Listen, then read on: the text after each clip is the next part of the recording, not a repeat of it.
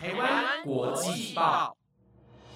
，The Taiwan Times 制作播出，值得您关注的国际新闻节目。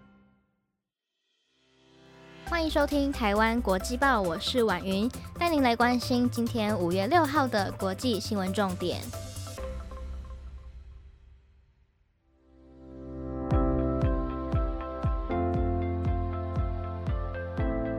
各位听众朋友，晚安，我是婉云。第一次呢，跟听众朋友们在礼拜四晚上来见面哦，觉得还蛮新鲜的哦。那同时呢，今天也是台湾国际报准备的回馈粉丝抽奖活动的截止日。那奖品的内容呢，有蓝牙耳机以及一次性的底片相机。相信听众朋友们这几周听到我们的分享，都已经很了解了。所以呢，大家如果有想要得到这些很棒的奖品的话，赶快到下方的资讯栏点到台湾国际报的 Instagram。点到回馈粉丝的抽奖活动贴文，把握时间，赶快去留言，截止正在倒数中哦。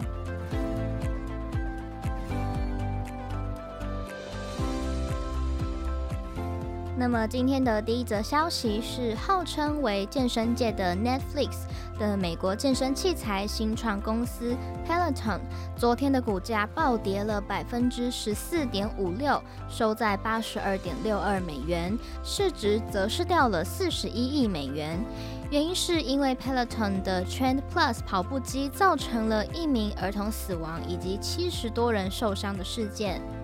起初，在四月中，美国消费品安全委员会提出了报告声明，有宠物跟孩童被卷入了 Peloton Trend Plus 跑步机滚轮的事件，呼吁民众如果家中有宠物或者孩童，要立即停用这台跑步机。但是 Peloton 在第一时间回应这个声明不正确，而且误导民众。不过，在昨天，执行长 John Foley 发表了声明，表示我们早期对美国消费品安全委员会要求要召回 Trend Plus 的回应不当，Peloton 应该从一开始就跟委员会进行更有成效的互动，对此深表歉意，并且要召回已经卖出的 Trend 以及 Trend Plus 跑步机，也表示会全额的退款。目前也已经召回了十二多万台的跑步机。去年开始，因为疫情带动了民众居家运动的风潮，Peloton 在二零二零年的股价飙涨了四倍，营收为十八亿美元，比起二零一九年成长了两倍。如今遇上了这样的风波，股价下挫了百分之四十五，市值也跌掉了七十四亿美元。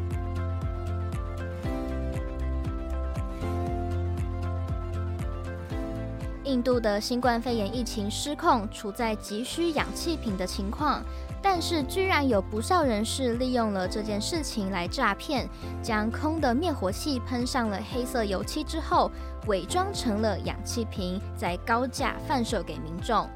印度警方在仓库当中查获了五百三十二个不同尺寸的铁质气瓶，其中有七十三个被喷上了油漆，看起来就跟氧气瓶一样。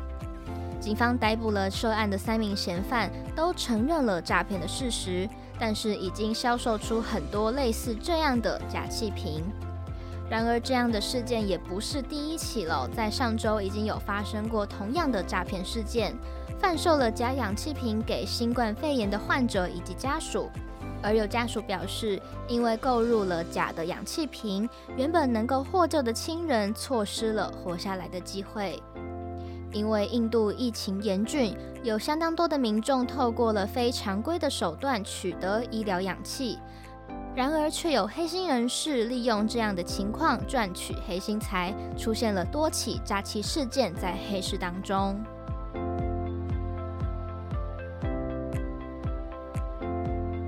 接下来关心到的消息是，英国和法国在泽西岛爆发了渔权纠纷。泽西岛是在英吉利海峡靠近法国海岸线的其中一座海峡群岛，它有自己的政府，在法律上并不属于英国的领地，不过受到英国政府的保护，跟英国王室有依附的关系。而泽西岛政府根据英欧贸易协定颁布的新规，要求法国渔民要提交他们曾经在泽西岛水域进行捕鱼活动的证据，才能够申请到新的作业执照。而这项举动引来了法国抗议，渔民受到了单方面的限制，表示要切断泽西岛的电力来进行报复。因为泽西岛的电力有超过百分之九十五是向法国购买的，而且是透过海底电缆运输。英国政府对这起纠纷事件宣布，英国首相强生已经和泽西岛的政府沟通，强调需要缓解泽西岛和法国之间的紧张局势。而今天早上，英法双方都派出了军舰到场。英国派出了皇家海军塞文河号与塔马河号，而英国表示是作为这次渔权争议的预防措施。另外，法国方面则表示，部署的阿多斯号的目的是要确保民众在海上的安全，同时陪伴正在抗议的一百多艘法国渔船。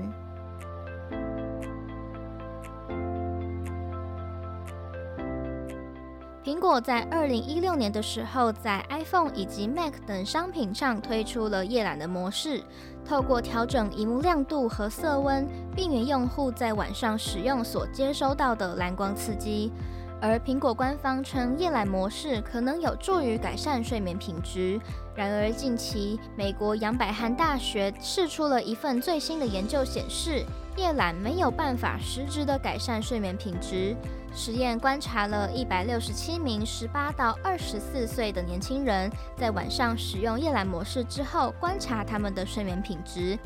结果发现，无论是否使用了夜览模式，结果并没有太大的差异。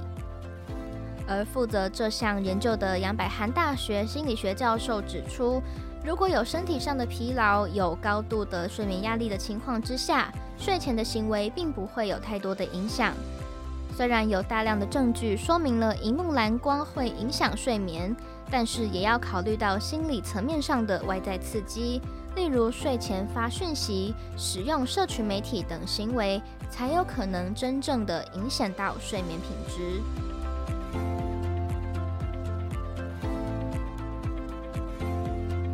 最后，跟听众朋友们分享一则比较轻松有趣的消息。英国威廉王子跟妻子凯特在昨天开设了官方的 YouTube 频道《剑桥公爵与夫人》The Duke and Duchess of Cambridge，成为了新手 YouTuber。第一支影片只有短短的二十五秒，却在短短的几个小时之内吸引了破万人次观看。影片的内容用了轻松、比较快节奏的方式，剪辑了许多威廉跟凯特出席公开场合的画面。其中还有包括凯特射箭、威廉驾驶的直升机等生活化的画面，让英国王室展现出了更贴近大众的形象。如果听众朋友们对威廉王子跟凯特将来会在 YouTube 上分享的内容有兴趣的话，不妨可以上他们的频道 The Duke and Duchess of Cambridge 来看看哦。